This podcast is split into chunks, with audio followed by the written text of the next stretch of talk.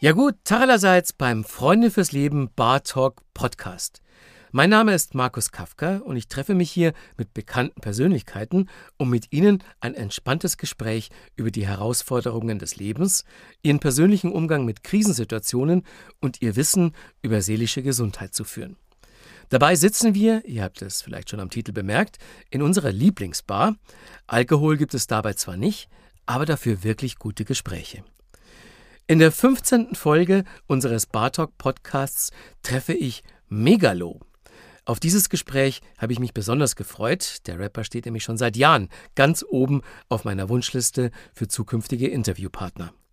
Wir sprechen über seinen steinigen Weg zum Vollzeitmusiker und warum er trotz eines Top-10-Albums noch im Lager arbeiten musste, die herausfordernde Situation, zwischen den Erwartungen der Eltern und den eigenen Wünschen hin und her gerissen zu sein, über Leistungsdruck und wie er es gelernt hat, sich selbst zu lieben. Außerdem erzählt uns Megalo von seinen eigenen dunklen Phasen, Rassismus, Drogenkonsum, wie sein Sohn sein Leben verändert hat und welche Lebensphilosophie ihn immer wieder aus schwierigen Phasen herausbringt. Freut ihr euch auch so sehr auf dieses Interview wie ich? Sehr gut. Dann geht's los. Er ist einer der intelligentesten, spannendsten und besten Rapper Deutschlands. Das sagen die Fans, Kollegen und Kritiker gleichermaßen. Und ich. Hier ist Megalo. Hallo, freut mich sehr hier zu sein. Vielen Dank für dieses ähm, ja, warme Willkommen. Ja, hast du dir verdient. Also ich, ich es gilt es zu beweisen. Ja, also es ist wirklich so, äh, du stehst seit Jahren schon äh, auf meiner Wunschliste ganz oben, was Interviewpartner betrifft. Oh. Und umso froher bin ich, dass es heute also endlich geklappt hat. Und äh, danke schon mal im Vorhinein für deine Bereitschaft, dass du hier bei unserer kleinen Sause mitmachst, weil ähm, das ist ja jetzt kein Party-Talk. Insofern großer Respekt auch für dich gleich mal zum Einstieg. Ja, also es gibt so vieles in deiner Biografie, das ich gerne mit dir besprechen möchte. Und äh, wenn ich mir so den Verlauf deiner Biografie so angucke, dann fällt einem auf, dass die nicht ganz linear ist. Also es gibt Umbrüche, äh, Umwälzungen, krasse Einschnitte in deinem Leben. Ähm, was würdest du denn so als die herausstechendsten davon bezeichnen, die, die dich am meisten weitergebracht haben? Umbrüche. Äh, ja, das, der eigene Blick aufs Leben ist natürlich immer ein anderer, als wie es von außen aussieht ich würde mal sagen, so die Konstante in meinem Leben, zu der es aber auch Umbrüche gibt, ist halt die Musik. Also, dass ich irgendwie mit 12, 13 Jahren Musik so kennengelernt habe oder Rapmusik, sage ich mal, dass ich das Gefühl hatte, dass, oder beziehungsweise, dass es mich bis heute immer, immer noch weiter begleitet hat, irgendwie Jahrzehnte später quasi. Aber auch mit dieser Sache, obwohl es sozusagen klar war von Anfang an, dass das irgendwie etwas ist, was mich mein Leben begleitet, gab es damit auch die meiste Auseinandersetzung. Nämlich dann, wenn es darum ging, wird das jetzt quasi der Beruf oder der Weg, den man geht, um auch Geld zu verdienen oder eben nicht. Also ja. vor knapp zehn Jahren oder gut zehn Jahren jetzt war ich an so einem Punkt, wo ich eigentlich mit der Musik aufhören wollte und gesagt habe, es ist halt nur ein teures Hobby jetzt in meiner bisherigen Erfahrung gewesen. Ich hatte sehr viel auf dem Independent-Weg mit Freunden, sage ich mal, ein eigenes Label gegründet und alles so probiert, aber sehr viel Lehrgeld gezahlt und es war wirklich nur ein teures Hobby. Dann kam Familie ins Spiel und einfach mehr Verantwortung, die ich übernehmen musste und es hat sich halt nicht rentiert. Und also rückblickend betrachtet würde ich sagen, das war so die größ der größte Scheideweg und ich bin sehr froh, dass ich dann die Möglichkeit bekommen habe, im Anschluss eigentlich erst eine Karriere zu bekommen. Das heißt, das ist ja ein ganz, ganz schlimmes Dilemma, weil auf der einen Seite siehst du, dass genug Kreativität und Feuer und alles vorhanden ist aber dass du nicht davon leben kannst. Das ist ja, als würde mir ein Arm abgehackt werden oder so. Ähm, und dann äh, hast du aber bewusst für dich entschlossen, du wirst es eigentlich trotzdem weitermachen. Allen Widrigkeiten zum Trotz. War da ein bisschen Glück dabei oder hast du das Glück auch erzwungen?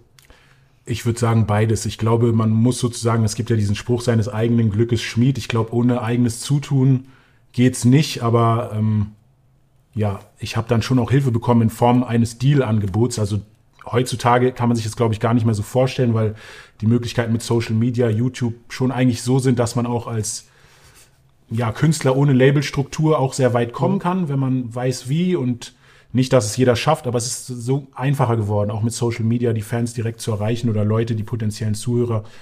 Und ähm, vor, sage ich mal, zehn Jahren oder noch ein bisschen mehr war das noch nicht so. Da war das alles irgendwie noch im Umbruch mit Social Media und man war eher so in der Musikindustrie an die alten Strukturen gewöhnt, dass es da immer irgendwie, ein, dass da Geld vor allem dahinter stecken muss, ein Promo-Team, irgendwie, man muss halt über den klassischen Weg, Fernsehen und äh, Printmedien und so weiter und es war halt einfach eine Kostenrechnung und niemand wollte mit mir sozusagen also diesen Weg gehen und sagen, okay, wir müssen halt erstmal Geld investieren, um diesen Mann auf die Bildfläche zu bringen und das rentiert sich halt erst später. Also es ist nicht so, dass das Geld dann sofort kommt. Und ja, ich habe dann tatsächlich das Glück gehabt, nachdem ich gesagt habe, es wird nichts, ich kann es nicht machen in der Form, dass ich dann ein Dealangebot bekommen habe von Max Herre, Freundeskreis, ja. war ja auch äh, eine Größe oder ist auch natürlich nach wie vor einfach ein wichtiger deutscher Musiker. Und ja, da habe ich dann Strukturen zur Verfügung gestellt bekommen und einfach auch finanzielle Unterstützung und geistige Unterstützung, einfach Manpower, die ganze Expertise von Max Herre und seinem Team. Und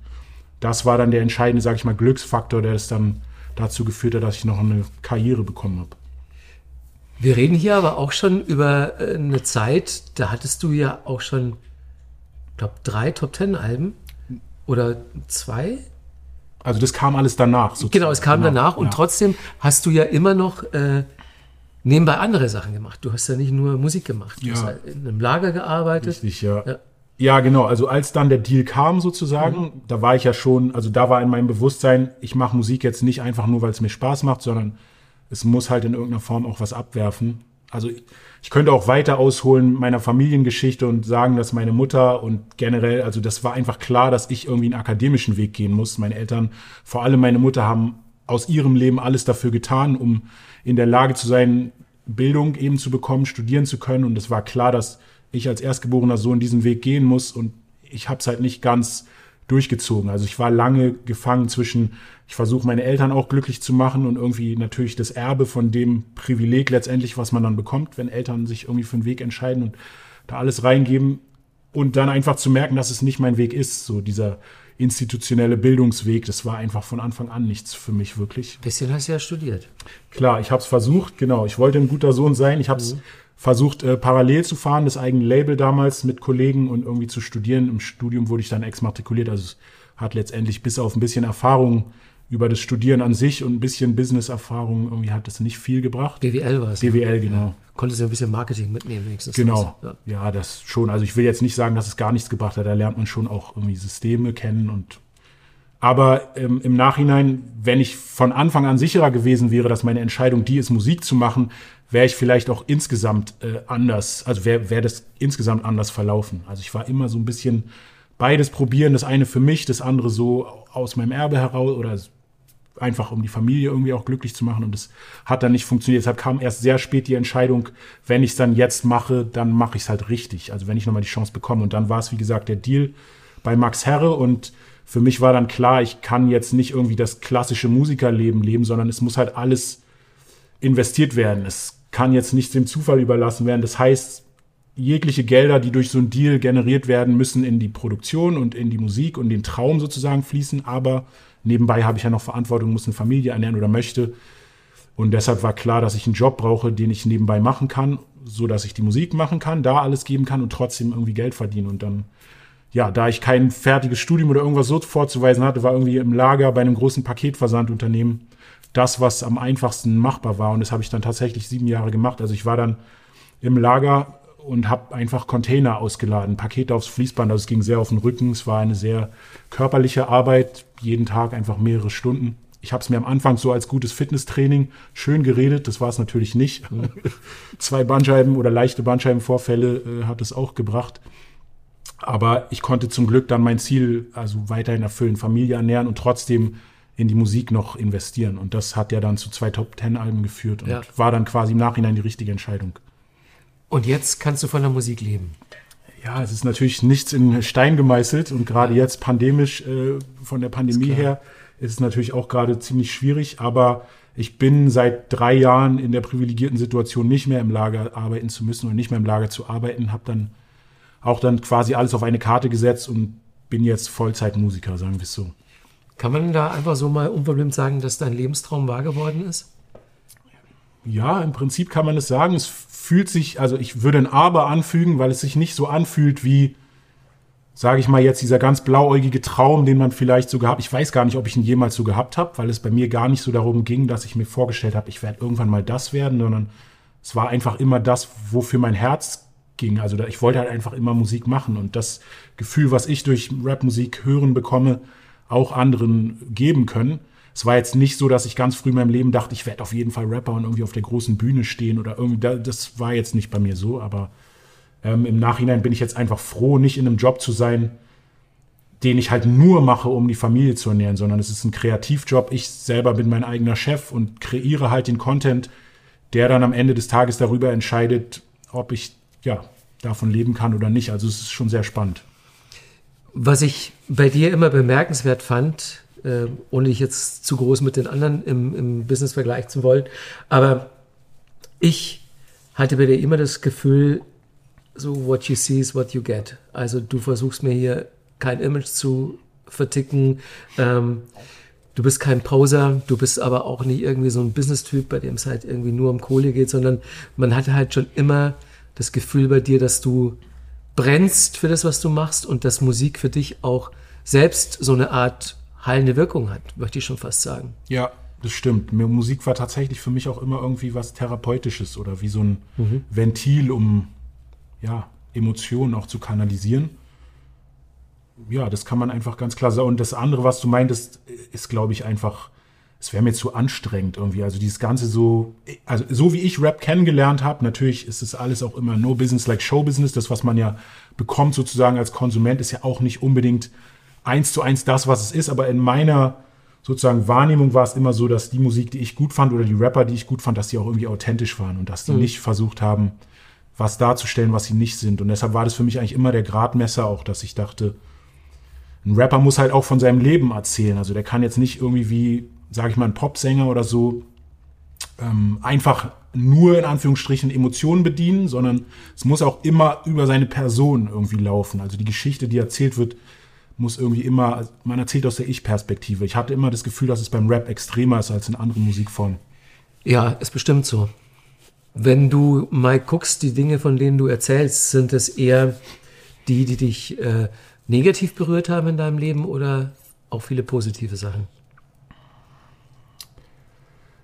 Ja, ich glaube, wenn es jetzt wirklich um Emotionen geht, dann verarbeitet oder habe ich mich wahrscheinlich schon mehr mit negativen Emotionen auseinandergesetzt, gerade in der Musik. Positive Sachen ist dann schon eher so, dass man versucht, so eine Leichtigkeit und da gibt es ja auch verschiedene Herangehensweisen. Also als Rapper ist zum Beispiel wenn man sich gut fühlt, dann gibt man halt irgendwie an und sowas habe ich auch viel gemacht. Also einfach Selbstbeweihräucherungsmusik. Ähm. Aber ich habe das Gefühl, dass das halt irgendwie eher der Skill ist und so ein bisschen so, okay, die Kür oder das ist halt irgendwie das, was Spaß macht, das ganze Technische und aber das, womit man wirklich was bewegen kann, beziehungsweise vielleicht auch einen Mehrwert für die Gesellschaft hat, also zumindest von dem, was ich zurückbekommen habe, von Konzerten, Gespräche mit Hörern, waren halt meistens die Songs dann, wo ich irgendwas verarbeitet habe, wo ich, sei es jetzt ein Song, dass ich darüber geredet habe, Kinder zu erziehen, die nicht meine eigenen sind oder einfach auch von dem Job im Lager äh, parallel zu sprechen und da, also die ganze Geschichte irgendwie, wie es halt ist, parallel in den Top Ten irgendwie zu sein und aber im Lager arbeiten zu gehen. Und irgendwie sind es Sachen, muss ich sagen, wo die Leute mehr, ja, mehr mit umgehen können oder selber sich vielleicht drin wiedersehen. Also und auch mir selber, also das sind die Stücke, die dann, die einem eher in Erinnerung bleiben, wo man das Gefühl hat, man hat vielleicht was geschafft. Es war eine schwere Phase, die überhaupt zu diesem Song geführt hat und vielleicht war der Song auch nicht leicht zu schreiben. Aber im Endeffekt hat man sich dann von der Seele geschrieben und hat das dann auch immer als Referenzwerk, wo man selber für sich vielleicht zurückgreifen kann. Du hast ja erwähnt, dass Musik für dich auch ähm, therapeutische Zwecke erfüllt. Ähm, was sind denn so die Dämonen, die bei denen die Musik hilft, die zu bekämpfen? Also bei mir, äh, also alles weiß ich natürlich auch nicht, sind auch immer wieder, manchmal hat man den klaren Blick und sieht irgendwie gefühlt alles, was nicht so gut läuft oder was man gerne anders hätte und dann oft wiederum auch nicht.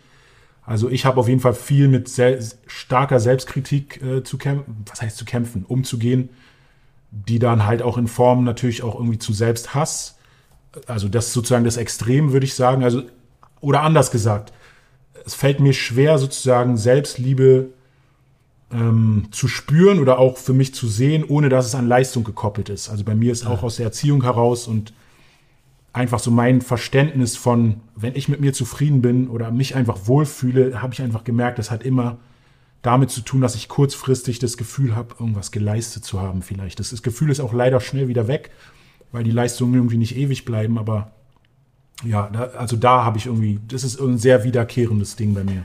Kannst du uns mal deine Erziehung beschreiben? Wovon war die am meisten geprägt? Also meine Mutter ist halt, meine Mutter ist äh, aus Nigeria, eine Ibo-Frau.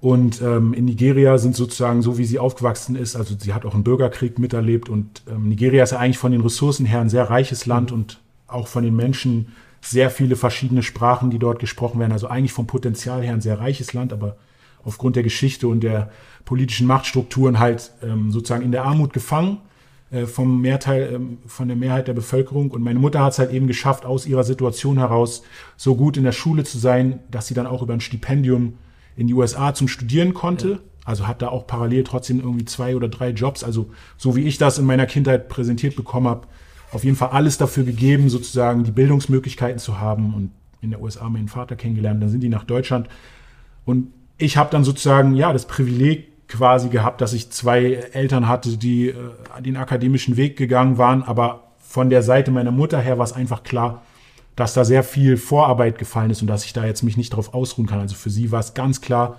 sozusagen von Anfang an, dass ja ich eben im besten Fall ein Einzelschüler bis zum Ende, dann äh, Studium mit Bravour abschließen und dann irgendeinen super tollen akademischen Job. Und so wurde ich quasi vorbereitet auf das Leben. Das heißt, ähm, seit ich mich erinnern kann, bin ich auf Leistung gedrillt worden in der Schule. Also äh, Grundschule hatte ich alles einzeln so, weil, also ich konnte auch, bevor ich in die Schule gekommen bin, schon ich will jetzt nicht übertreiben, aber so die Grundsachen im Rechnen und Lesen, so ein paar Sachen konnte ich auf jeden Fall schon, weil meine Mutter da halt alles investiert hat. Und deshalb war es irgendwie aber auch klar, dass, also meine erste drei war, die kam erst spät, aber es war ein Riesenproblem. Also es war einfach eine strenge Erziehung mhm. in dieser Richtung und ich glaube, das prägt einen einfach als Kind oder beziehungsweise als Mensch, was gerade so die frühe Kindheit, die Sozialisierung, das macht schon, glaube ich, viel davon aus, wie man die Welt halt wahrnimmt und Deshalb würde ich sagen, dass, also jetzt gar nicht wertend gemeint, es hat alles Vor- und Nachteile, aber dass definitiv mein Blick auf mich und auf die Welt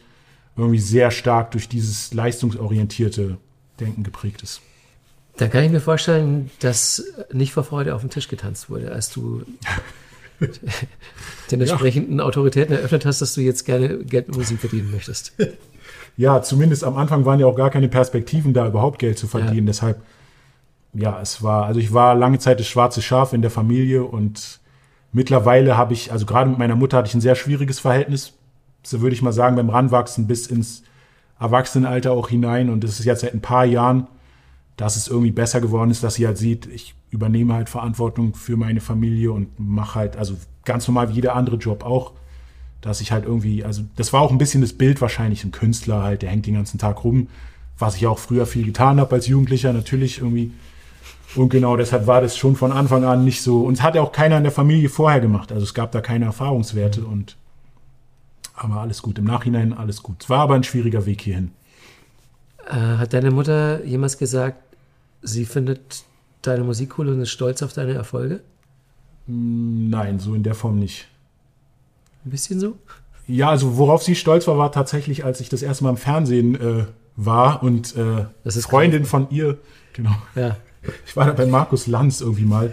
Habe ich und gesehen. Das war so, ja. das war das Highlight überhaupt eigentlich. Oder dann bei Max Herre bei MTV Unplugged irgendwie.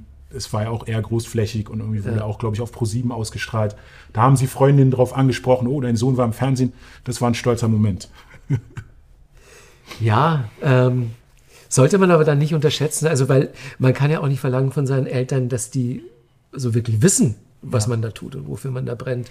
Meine Eltern dachten auch lange oder haben auch gesagt so, okay, Musikjournalist, das ist doch kein Beruf, das ist doch ein Hobby. Ja. Ja. Und dann war ich das erste Mal im Fernsehen, ah, jetzt haben wir es verstanden. Ja.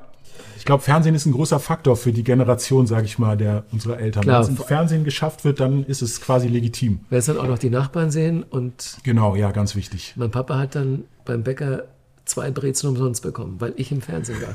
Ab da lief es im Dorf. Alles richtig gemacht. Ja, kein Scheiß. Ähm, wie wurde es denn, Wie wurdest du denn als Mensch gesehen? Also jetzt mal so in, in Hinblick auf deine Beziehung und auf deine Herkunft. Ähm, ich kann mir vorstellen, es gab viele Momente in deinem Leben, da musstest du lernen, lernen, lernen und lernen, mit Sachen umzugehen.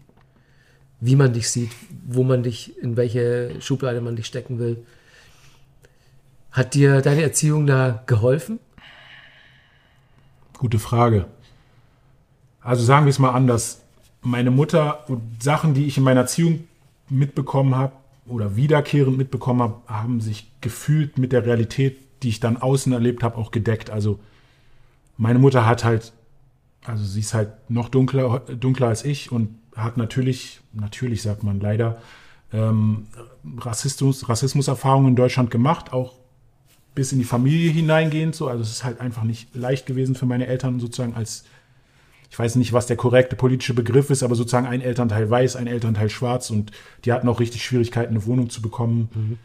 Und äh, meine Mutter hat mich halt immer erzogen, also diesen Satz habe ich wirklich sehr oft bekommen, du musst halt, ähm, you have to be ten times better than a white man. Also du musst zehnmal besser sein in dem, was du machst, als jemand, der, der weiß ist halt. Und das hab, also ich weiß auf jeden Fall, dass mein Verhältnis zu dieser Aussage sich über die Jahre verändert hat. Ich habe sie früher erstmal nicht ernst genommen, beziehungsweise dachte halt einfach, sie übertreibt und es ist generell ihre Strenge und meine Mutter sowieso super strenge Frau halt, aber natürlich kann man es dann auch nicht beweisen oder sagen, ja, das ist jetzt deshalb, aber ich hatte dann schon irgendwie im Verlauf meines Lebens, wenn man dann auch selber die Erfahrung macht und sieht, okay, Hautfarbe ist schon ein wichtiger Faktor und Menschen nehmen in erster Linie darüber wahr und vielleicht auch nicht immer positiv, dann auch schon den Eindruck bekommen, dass sie auf jeden Fall nicht Unrecht hat mit dem, was sie sagt. Also sie hat mich quasi versucht darauf vorzubereiten, dass die Gesellschaft einfach noch nicht so divers und inkludierend ist, ähm, wie das halt manchmal gerne gesehen wird oder behauptet wird. Was waren deine erste Rassismuserfahrung, die du persönlich machen musstest? Ja, das habe ich auch schon ein paar Mal erzählt. Das war ähm, im Kinder, also im Kindergartenalter, ich war vier, fünf oder so, da war ich in einem Fußballverein, nicht lange, ich war auch nicht besonders gut, aber ich war dann in der Situation mal auf Toilette und ähm, da sind dann halt zwei Jungs reingekommen, die wollten halt dann einfach, also quasi Fleischbeschau, ah. sage ich mal jetzt so machen und aber im Zusammenhang natürlich mit der unterschiedlichen Hautfarbe und einfach mal sehen, wie es ist und ich weiß noch. Das hast du so realisiert schon in dem Moment? Ich weiß halt nicht mehr genau, was sie gesagt haben, aber es war genau das Gefühl, also das Gefühl ist halt verblieben, so dass es das okay. war. Ich kann mich auch nicht eins zu eins an die Situation erinnern, außer dass ich dieses Bild noch vor mir sehe, wie ich da halt stehe am Pissoir. Links und rechts bauen sie sich dann auf und ich krieg dieses Schamgefühl und meine Reaktion war halt dann körperlich aggressiver. Also ich habe mich umgedreht und die beide irgendwie geboxt und ja, das war meine erste Erfahrung und da kamen dann noch einige und man, also ich habe lange Zeit darüber nachgedacht oder mich irgendwie gefragt, weil man das ja immer, man wird ja immer wieder gefragt, hast du viele Rassismuserfahrungen gemacht, waren die schlimm? Und man will ja auch irgendwie gar nicht so durchs Leben gehen und irgendwie denken, so, ja, ich bin irgendwie so viel schlechter behandelt worden als andere. Also überhaupt zu realisieren, dass Erfahrungen, bestimmte Erfahrungen, Rassismuserfahrungen sind, hat auch lange gedauert so. Also ja, verstehe. im Generellen irgendwie so. Und vieles tut man dann auch teilweise ab. Es gibt ja auch irgendwie Rassismuserfahrungen einfach im Freundeskreis so, weil einfach Leute uninformiert sind und ja, genau. Und ich muss gestehen, dass ich erst viel, viele Sachen erst im Nachhinein so realisiert habe, dass das damit zu tun hat und dass es deshalb auch wehtut, so weil man dieses Gefühl der Andersartigkeit und eben ja der Abwertung aufgrund von äußerlichen Merkmalen hat. Wie kanalisierst du Sorry. dieses Wehtun, diesen Schmerz und die Frustration, die daraus erwächst? Mm, also ja, also in der Musik viel, viel irgendwie über also als Rapper arbeitet man sowieso sehr viel mit Selbstüberhöhung äh, oder Erhöhung oder einfach sich generell, ist, man spricht ja auch von Eskapismus irgendwie in der Kunst, dass man halt sich in so eine Rolle reinflüchtet, auch wenn man es irgendwie sehr authentisch betreibt, aber trotzdem ist der Rapper oder das Rapper-Alter Ego die souveränere Version von einem selber sozusagen. Ja. Dem Rapper gelingt halt alles und darüber konnte ich, glaube ich, sehr viel kompensieren, dass ich da immer sehr viel Zuspruch bekommen habe, dass ich sozusagen in der Rolle als Rapper dann auch irgendwie authentisch immer war, auch aufgrund der Äußerlichkeiten, also quasi dann, wenn du willst, positiver Rassismus oder so. Ich habe halt schon immer vom Äußeren her irgendwie reingepasst und alle haben, ja, klar ist der Rapper, der sieht ja so aus. Genauso wie ich natürlich ganz selbstverständlich auch ein Basketballer war, was ich nicht bin, aber so die Sicht halt ja. auf die Dinge. Also im Rap war halt irgendwie immer, also das war der Bereich, wo ich das Gefühl hatte, da kann ich irgendwie ich sein und werde nicht so richtig in Frage gestellt, beziehungsweise fall halt nicht auf oder wirke fremd. Also das war eigentlich auch wahrscheinlich immer mit ein Grund, weshalb es mir leicht fiel oder weshalb es mir irgendwie gut getan hat, mich in dem Bereich zu bewegen. Ich würde an der Stelle mal gerne aus einem Track von dir äh, zitieren. Was ist das? Mhm. Heißt der, ähm, da nimmst du Stellung zu unter anderem zu Online-Hass, Versagen von Politik und, und Fakeness. Und äh, du rappst da, der mit der Macht gewinnt, doch was ist Macht?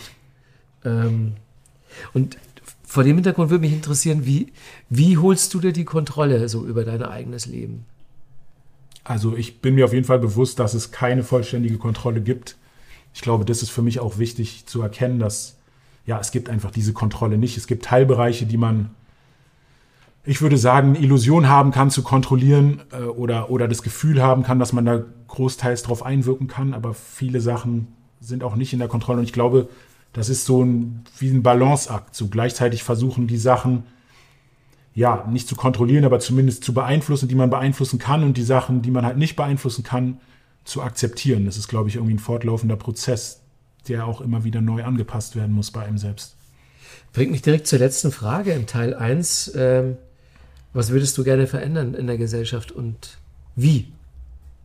Ja, also ich würde gerne Machtgefälle beziehungsweise ja, Machtstrukturen aufbrechen und neu ordnen. Also dass es einfach keine Machtgefälle mehr gibt, dass sozusagen ja, Menschen nicht aufgrund von mehr oder weniger Macht äh, dann eine größere Lobby haben, also wenn sie mehr Macht haben quasi. Und das ist die Gesellschaft, in der wir leben aktuell. Und da fällt halt alles mit rein, also Diskriminierung und oder beziehungsweise fehlende Inklusion und generell Unterscheidungen innerhalb der Gesellschaft zwischen Menschengruppen. So, also ja, ich, für mich hat das alles mit Machtstrukturen zu tun. Vielen Dank bis hierhin. Danke, danke dir. Ich muss dringend die Nase putzen. Sorry. ich habe nicht geguckt, also nicht, dass hier. Nö, wir hatten, wir hatten alle Stäbchen im Mund. Rein, raus, ja. rein, raus. Ja klar, mach. Ja, Machtgefälle und Strukturen in der Gesellschaft zu verändern, klingt auf jeden Fall nach einem guten Ansatz. Was sich in diesem Zuge auch verändern sollte, ist die gesellschaftliche Stigmatisierung von mentaler Gesundheit. Dafür setzt sich Freunde fürs Leben ein. Wir informieren euch über die Thema Depressionen und Suizid, also Selbstmord, und geben Tipps, wenn ihr nicht weiter wisst oder euch Sorgen um einen Freund oder eine Freundin macht. Startet am besten auf unserer Website unter frnd.de. Hier findet ihr Infos und Fakten zu Depression und Suizid. Wir klären euch über Warnsignale, Hilfsangebote und Therapiemöglichkeiten auf. Außerdem könnt ihr über die Website kostenloses Infomaterial bestellen für euch und zum Weitergeben.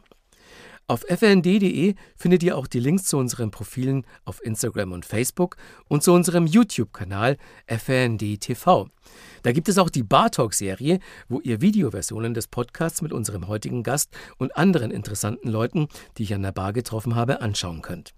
So, und jetzt zurück zu unserem Gespräch. Jetzt kommt der Teil, den ich immer besonders spannend und eindrucksvoll finde, und ich freue mich, mit Megalo darüber zu reden.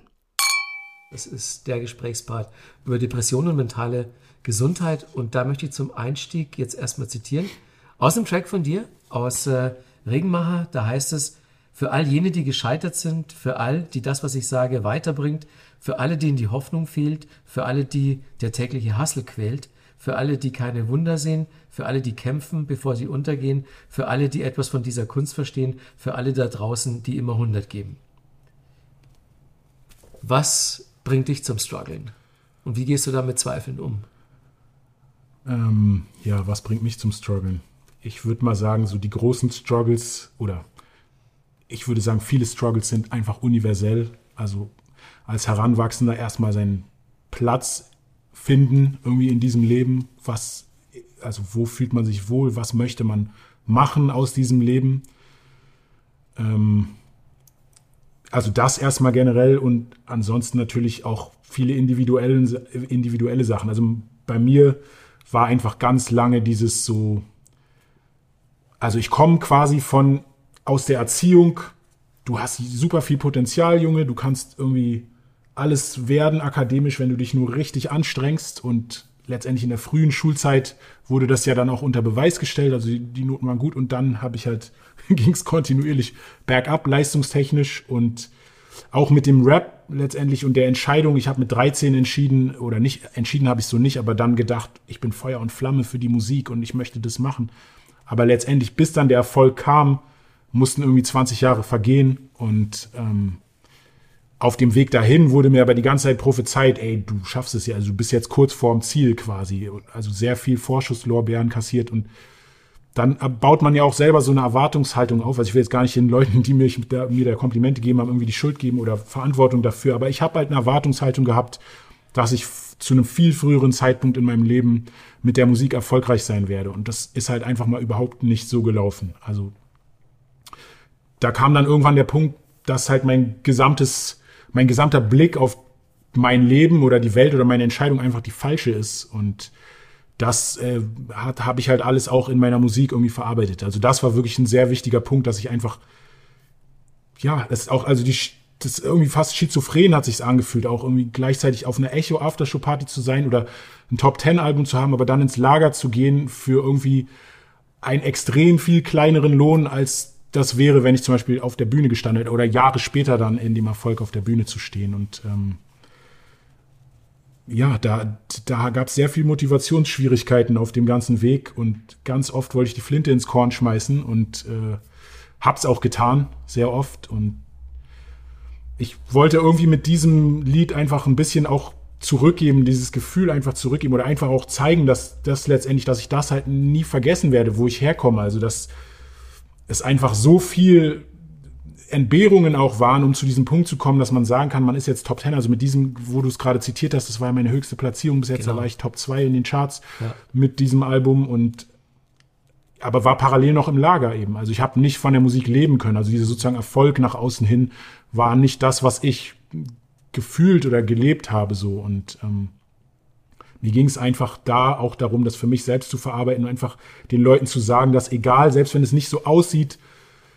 wie man sich das vorgestellt hat oder erhofft hat oder erwartet hat, dass es einfach das Wichtigste einfach eben ist, dass du mit der richtigen Überzeugung und dem Herz eben für das gehst, wofür du halt brennst, weil selbst wenn es sich nicht lohnt oder nicht so rauskommt, wie du es dir erhofft hast, ich glaube, das ist also für mich meine Erkenntnis, dass es trotzdem der bessere Weg ist, wenn man nicht weniger das Gefühl hat, sich irgendwie selbst verraten zu haben. Also selbst wenn ich gescheitert bin, weiß ich, ich bin halt für meinen Traum gegangen und habe alles versucht irgendwie dafür und kann dann halt hinterher sagen, wenn es nicht geklappt hat, okay, aber ich habe es wirklich versucht, statt irgendwie mein ganzes Leben vielleicht in einer anderen Situation dann zu sein und zu sagen, was wäre wenn, was wäre, wenn ich damals die andere Abzweigung genommen hätte und ja.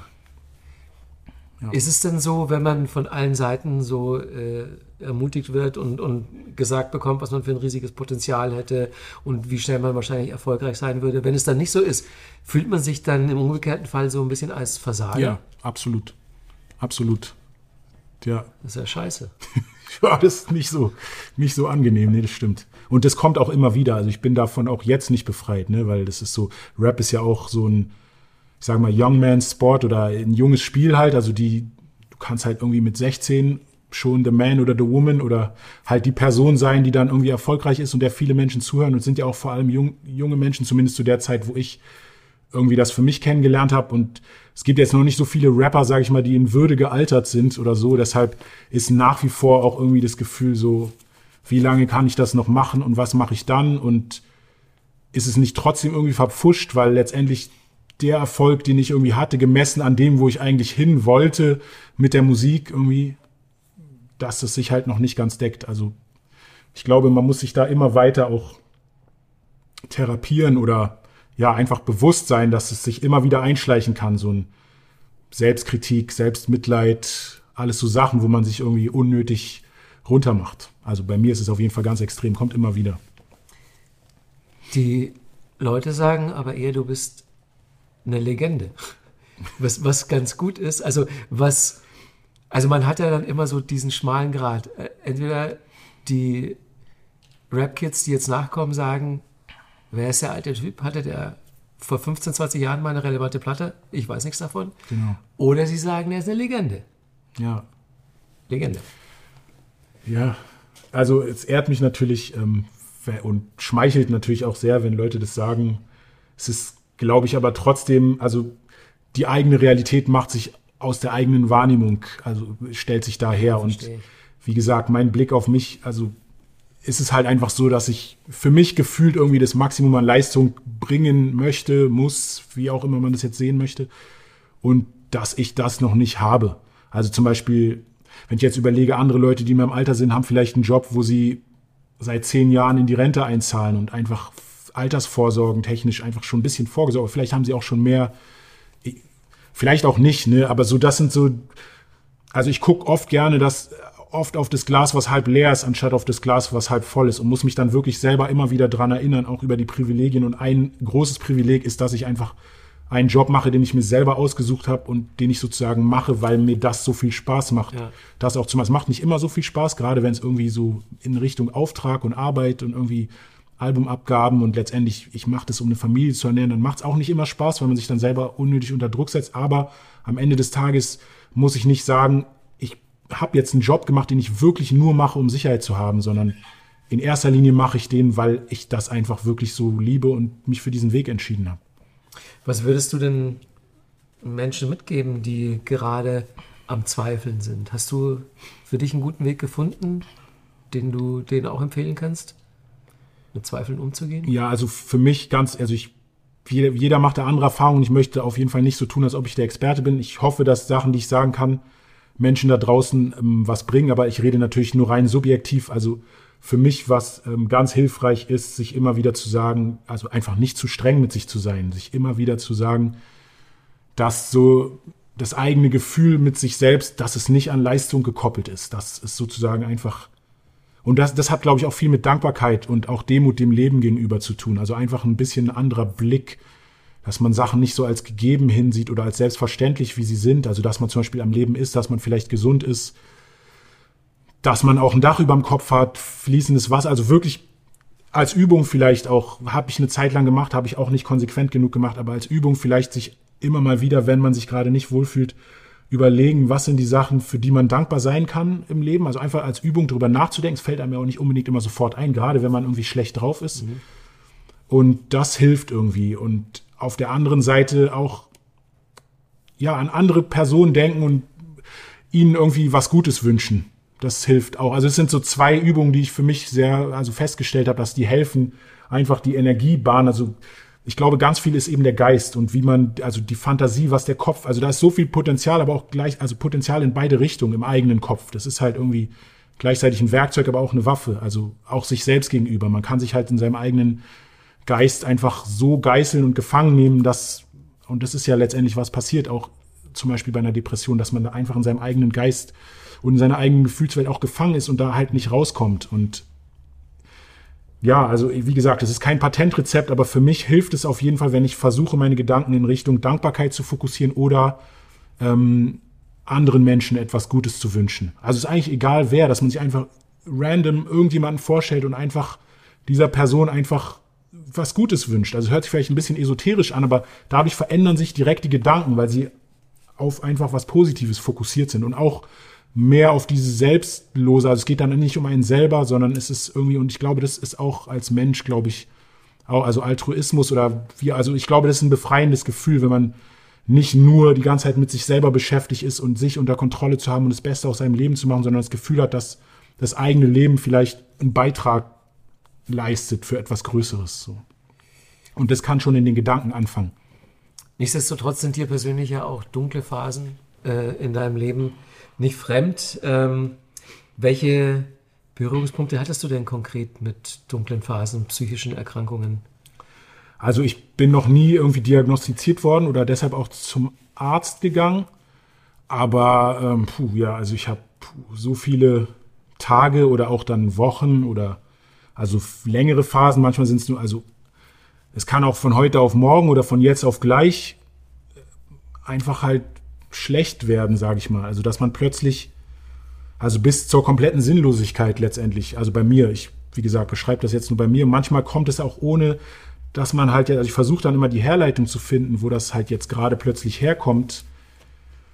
Aber bei mir steht es, wie gesagt, im Zusammenhang mit viel Selbstkritik, aber manchmal sind auch kann Musik zum Beispiel auch ein Auslöser sein, traurige Musik. Also ich mache auch in letzter Zeit sehr viel so mit Beats und ich habe einfach gemerkt, seit ich mich noch mehr mit Akkorden und Akkordfolgen auseinandersetze, dass ich einfach noch trauriger bin.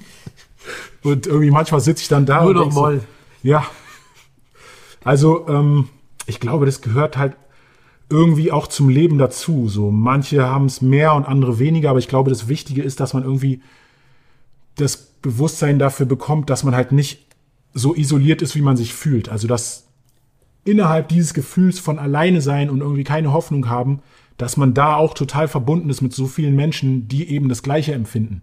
Und man ist jetzt vielleicht irgendwie gerade nicht im Austausch und kennt diese Menschen vielleicht auch nicht, aber sie sind halt alle da und es ist irgendwie nicht, also diese Erfahrung konnte ich machen, dadurch, dass ich mit vielen Menschen einfach auf Konzerten auch geredet habe und hinterher die dann mir auch was gesagt haben, mir meinen Lieder Zuspruch gegeben und dass man einfach gemerkt hat, okay, es gibt einfach viele Sachen, die einfach universell sind. Und gerade jetzt irgendwie, also wir sind alle irgendwie in diesem Leben, wir wissen nicht genau, warum wir in diesem Leben sind und von unserem jetzigen Stand ist das Leben dann auch mit dem Tod zu Ende. Und ähm, was der Tod genau macht, weil, also das sind, glaube ich, Ängste, die so universell sind, dass jeder sich an irgendeinem Punkt einfach damit auseinandersetzen werden muss mit der Sinnhaftigkeit seines Lebens. Viele verdrängen das irgendwie und aber also ich habe das auf jeden Fall extrem gespürt, gerade nachdem mein Sohn auf die Welt gekommen ist. Also ich habe jetzt seit vier Jahren ähm, einen kleinen Sohn und als der kam, hat sich bei mir total viel verschoben, gerade in Prioritäten, also Stichwort Familie, dass es einfach noch einen höheren Stellenwert bekommen hat und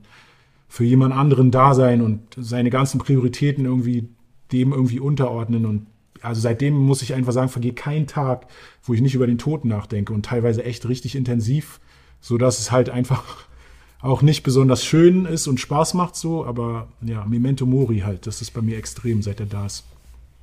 Hattest du mal einen Punkt in deinem Leben, wo jemand für dich da sein musste, weil du kurz davor warst, dass irgendwie die Fälle davon schwimmen, dass du es nicht mehr gebacken bekommst?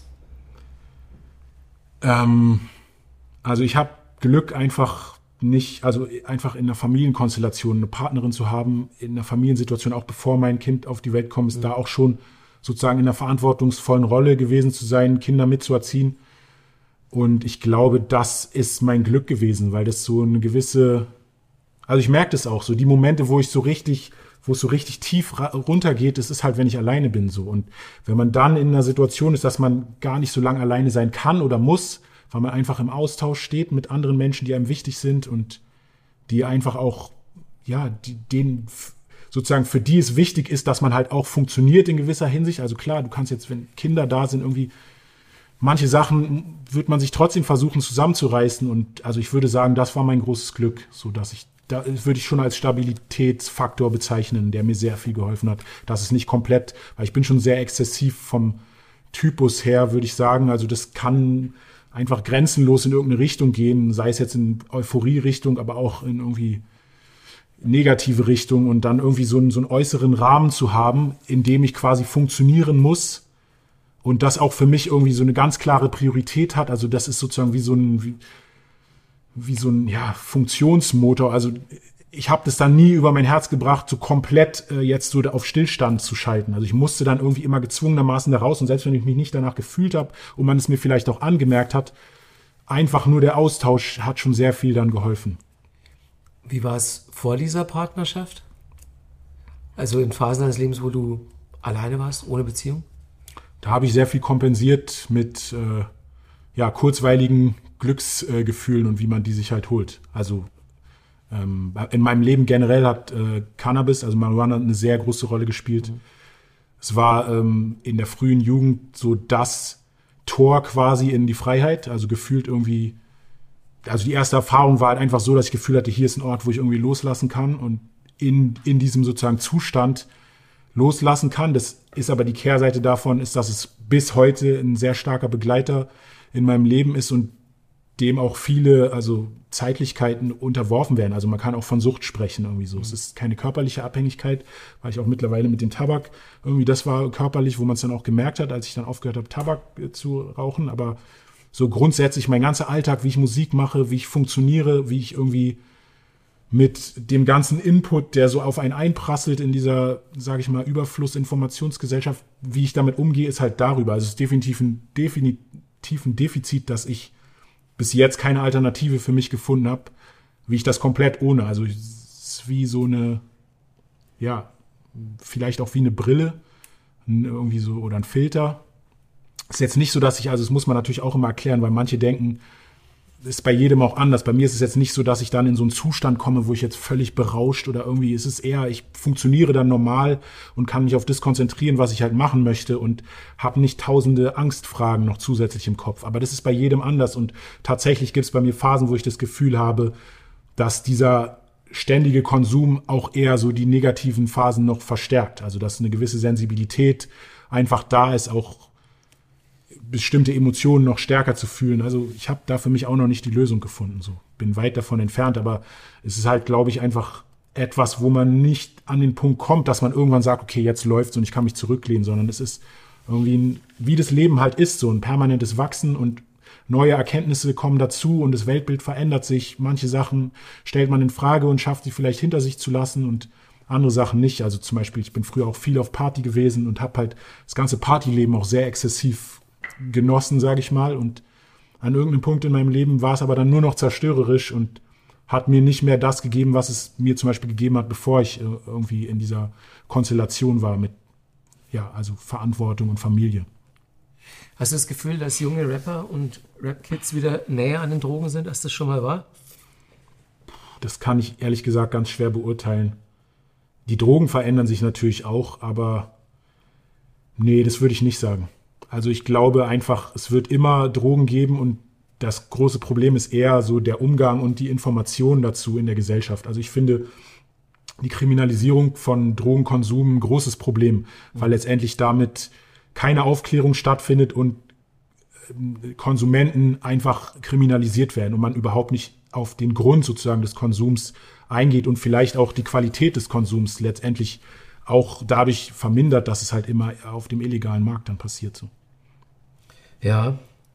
Vielleicht zum Schluss, was wäre so deine persönliche Botschaft an, an junge Menschen in Krisensituationen? Hast du einen Rat? Also der Spruch, der für mich irgendwie die größte Allgemeingültigkeit im Leben hat, ist aber auch nur ein Spruch, ne? Wie gesagt, es muss für jeden anders sein.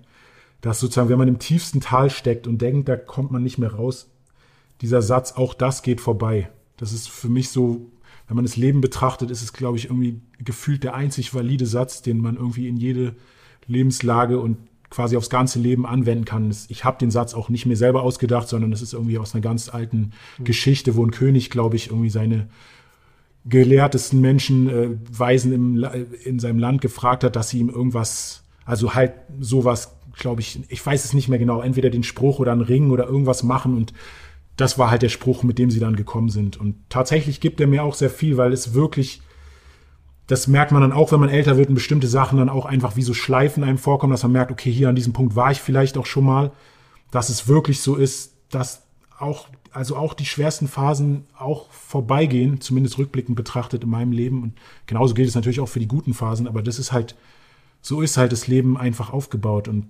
nichts bleibt sozusagen für immer. Und die Erkenntnis macht nicht unbedingt Spaß, aber sie hilft irgendwie für mich, also mir hilft sie in manchen Momenten einfach damit umzugehen. Aber es ist trotzdem, es ist ein tägliches sich auseinandersetzen und sich auch bewusst machen.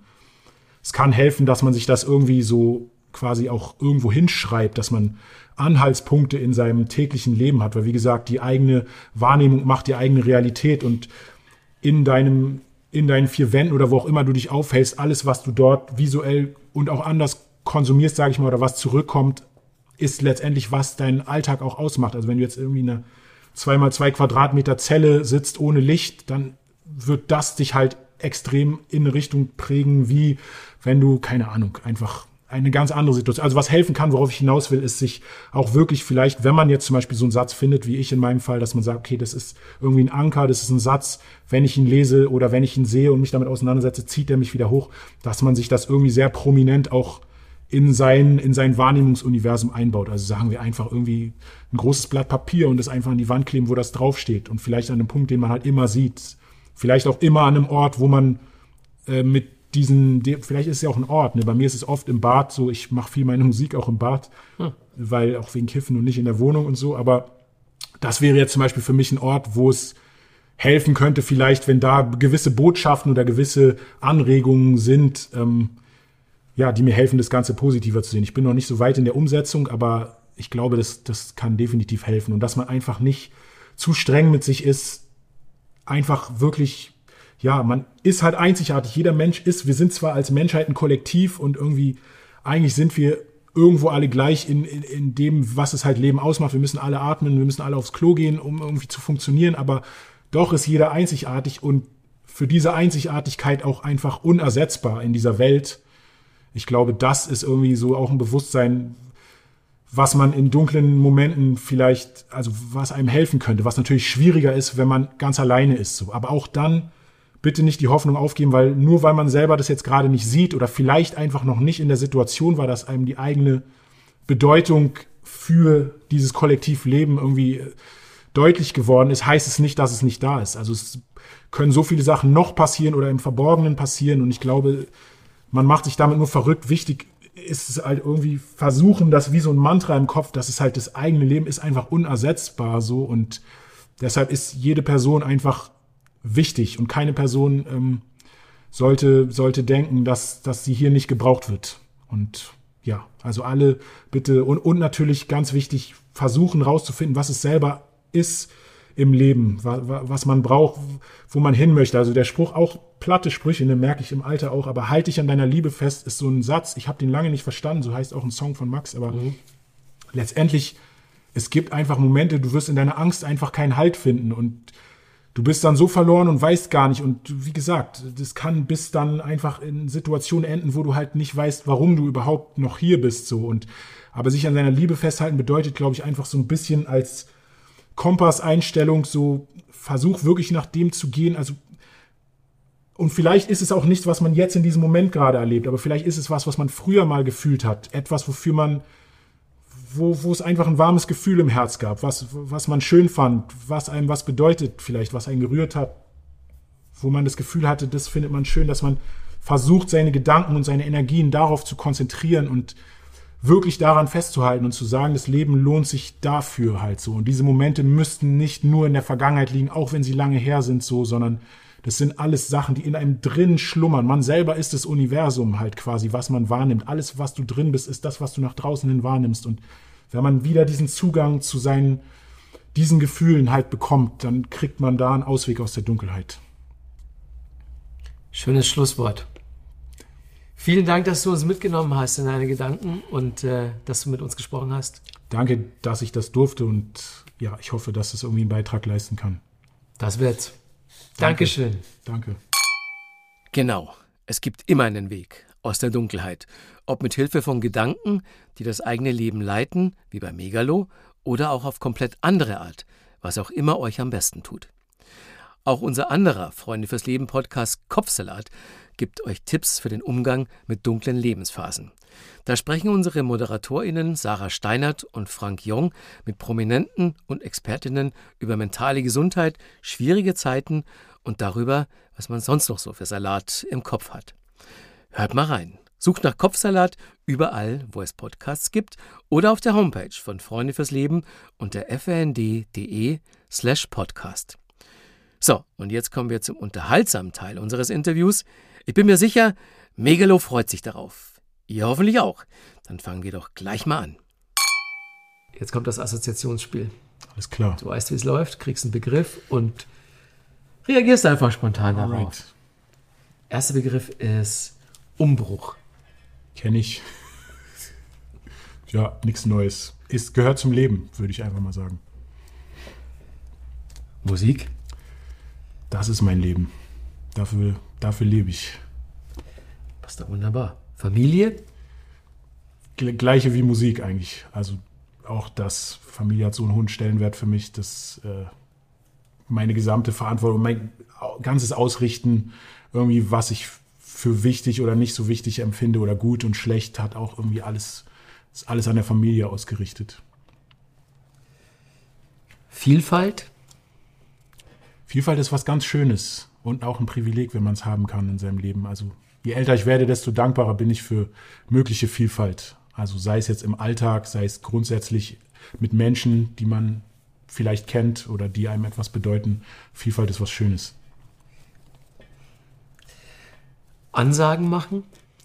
gehört zum Rapper-Dasein dazu. Fällt mir auch ehrlich gesagt immer schwerer, weil ich finde, Ansagen sind auch irgendwie so ein Privileg und letztendlich auch Macht, die ausgedrückt wird, weil nicht jeder ist in der Lage, Ansagen zu machen. Und ja, je älter ich werde, desto weniger Ansagen will ich machen, beziehungsweise ich muss dann wirklich überzeugt sein von der Ansage, um sie machen zu wollen. Angst? Kenne ich auch sehr gut. Ähm, ich glaube, Angst ist ein wichtiger, auch ein wichtiger Kompass für uns. Oder beziehungsweise, wenn wir Angst gut nutzen können, dann kann es ein guter Kompass sein. Aber Angst, zu viel Angst ist auch nur lähmend und nicht gut. Also man sollte im besten Fall irgendwie ein Verhältnis zu seiner Angst so hinbekommen, dass man es in der richtigen Dosierung nutzen kann, um eben zu erkennen, zum Beispiel, dass Angst ist immer da, wo man was, also in fremde Gebiete betritt. Also wenn etwas passiert in seinem Leben, was man noch nicht kennt, zum Beispiel, oder noch keine Routine hat, noch nicht erlebt hat, zum Beispiel, dann kann Angst auftreten. Aber das ist eigentlich eher ein gutes Zeichen. Das kann einem auch sagen, ey, du kommst hier gerade an einen Ort, wo du noch nie warst, ist irgendwie magisch. Da können Sachen passieren, die du vielleicht einfach nicht auf der Haube hast. So und da vielleicht sich mit dem Bewusstsein den nötigen Push zu geben, manchmal dann über die Angst hinaus. Also Angst haben ist ja keine Schande, aber der Mut ist dann letztendlich trotz der Angst, es trotzdem zu machen, weil einfach die Liebe oder die Überzeugung für die jeweilige Sache, Situation, ich rede jetzt ganz allgemein, einfach ja, stärker ist als die Angst, die einen zurückhält. Veränderung? Veränderung äh, gehört für mich zum Umbruch letztendlich dazu. Oftmals, ähm, also ich spreche jetzt von mir, oftmals wehrt man sich ja gegen Veränderung im Leben, gerade wenn es irgendwie gut läuft oder wenn man irgendwie eine Routine hat, die funktioniert. Aber ich denke, Veränderung ist auch einfach ganz wichtig, auch gerade im Hinblick auf die Vielfalt und um seinem Leben neue Impulse zu geben. Also ich habe ganz oft in meinem Leben das gehabt, dass ich Angst vor einer Veränderung hatte und im Nachhinein die Veränderung aber total das Glück war und mich einfach extrem bereichert hat. Also ich glaube, es ist irgendwie, es tut gut, wenn man ähm, im Kopf dann nicht gleich nur den Angstreflex hat, oh, da kommt jetzt eine verändernde Situation, sondern einfach dem Ganzen so ein bisschen offen gegenüber tritt, dann kann man da sehr viel draus gewinnen aus Veränderungen. Zusammenarbeit?